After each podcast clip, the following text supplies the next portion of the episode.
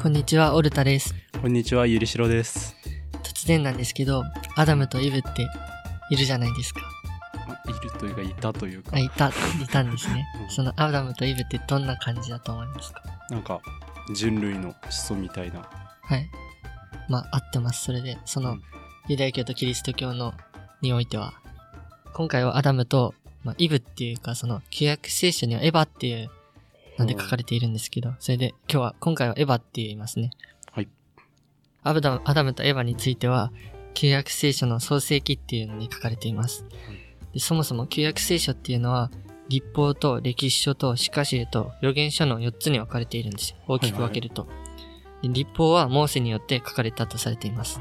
モーセってあの、モーセの実会で有名な。あ、そうです。モーセですね。で、今回はその立法の創世記という部分について話していきたいと思います。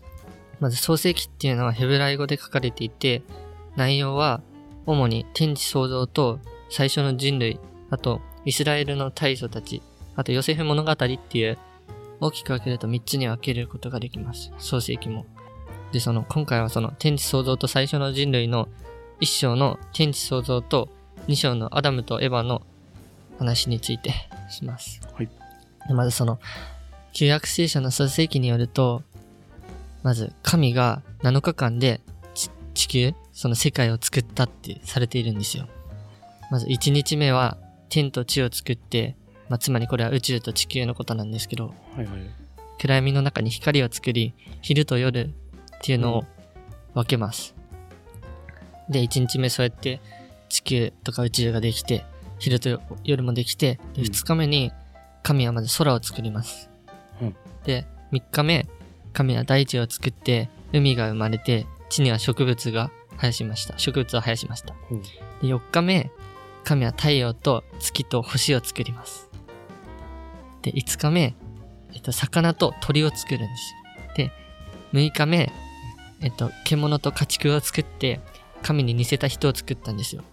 ちなみにこれが、あの、有名なアダム、アダム、アダムって言うんですけど、なんか、その、天地を創造していくのが、ちょっと日本神話に通ずるところがありますね。ありますね。で、7日目、神はお休みになりました。な、なぜ？なんか、そういう、実際書いてあるんですよ。お休みになったって。それじゃあ6日間でですよね作ったんじゃ。でも、7日間で作ったみたいな言われてるんですよ。なるほど。で、まあ、これによって天とか地が創造されるんですよ。で、これで天と地ができて、次は人類ができるじゃないですか。で、最初の人類であるアダムとエヴァは、天地創造の終焉にヤハウェっていう人によって創造されます。あーあの、ヤハウェって、あの、ユダヤ教だと、その一神教なんで、唯一の絶対神、絶対の創造神ですね。そう。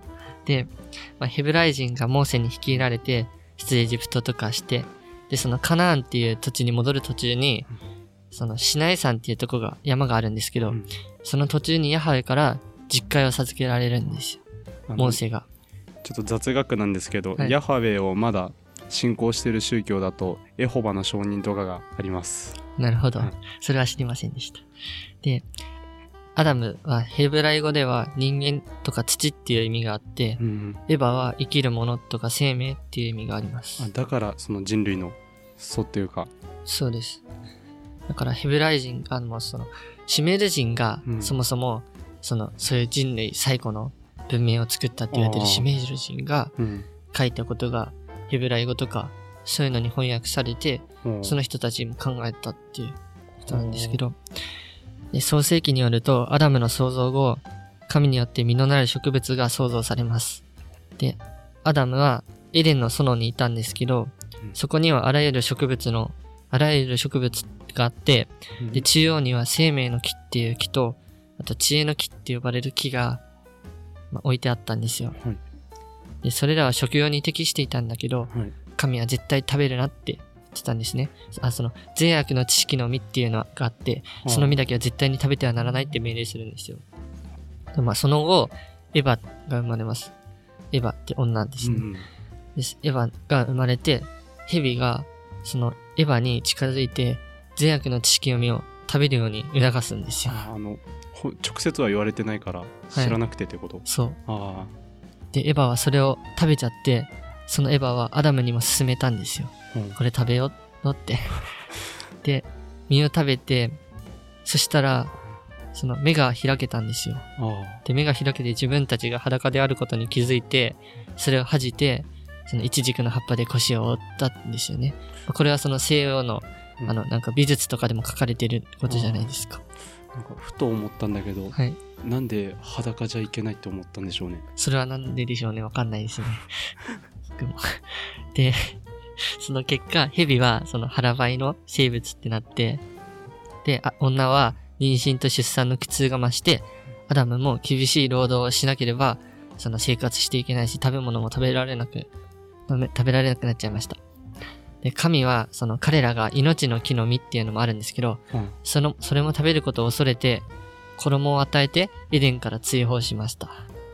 で、その後、命をき、命の木の実を守るために、うん神はエデンの、エデンの東に回転する剣の炎っていうのを設置するんですよ。これはよくわかんないんですけど、どういう？後で調べてください。はいで、その後アダムは930歳で死にます。だいぶ長寿ですねだいぶ長寿なんですよね。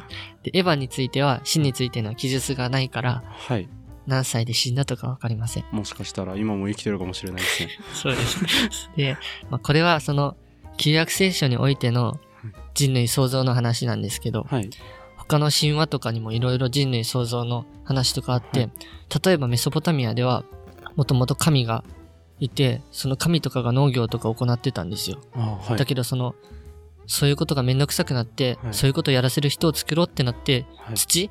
土ってそのメソポタミアではうんまって言われてたんですけど、うん。それから人間が作られたん土から人間が作られたんですよ。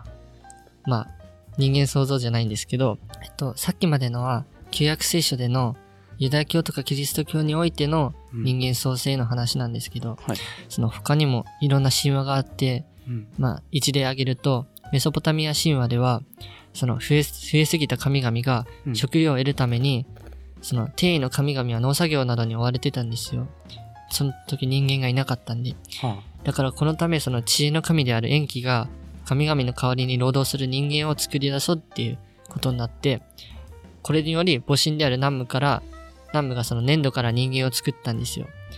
で、これによってその、まあ、メソポタミア神話では人間が作られたとされているんですね。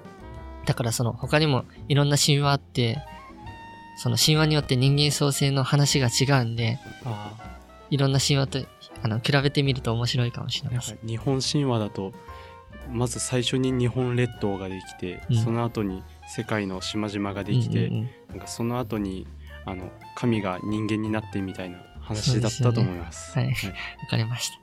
えじゃあ、これで、旧約聖書の創世記のアダムとイブについての話を終わりにします。ご清聴ありがとうございました。ありがとうございました。